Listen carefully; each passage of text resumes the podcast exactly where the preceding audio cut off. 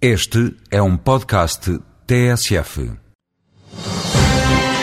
A estratégia de Lisboa, que tem como finalidade de tornar o espaço europeu na economia mais competitiva do mundo até 2010, foi revista há três anos. No espaço Voz Europa, o eurodeputado Carlos Zorrinho explica os porquês do relançamento da estratégia de Lisboa.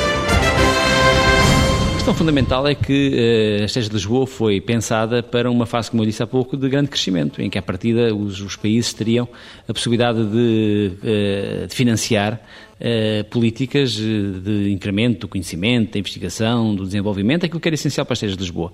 O que se verificou foi que, sobretudo a partir do 11 de setembro de 2001, da invasão do Iraque, do aumento do preço dos combustíveis, o mundo globalmente entrou num processo de travagem económica. Esse processo de travagem económica, associado aos compromissos que os vários países assumiram no quadro do Pacto de Estabilidade e Crescimento, fez com que houvesse alguma dificuldade eh, nos vários países europeus em terem dinheiro, digamos assim, em terem recursos, em colocarem recursos na estratégia. Por outro lado, sendo a estratégia uma estratégia de método aberto de coordenação e até 2005, sobretudo europeia, nós sabemos que, embora não seja tudo mais correta, normalmente em fase de dificuldade os países tendem a privilegiar as políticas de proximidade, as políticas que são, digamos, de âmbito mais nacional e, em certa medida, terem menos, eh, menos, menos empenho naquelas que são políticas europeias.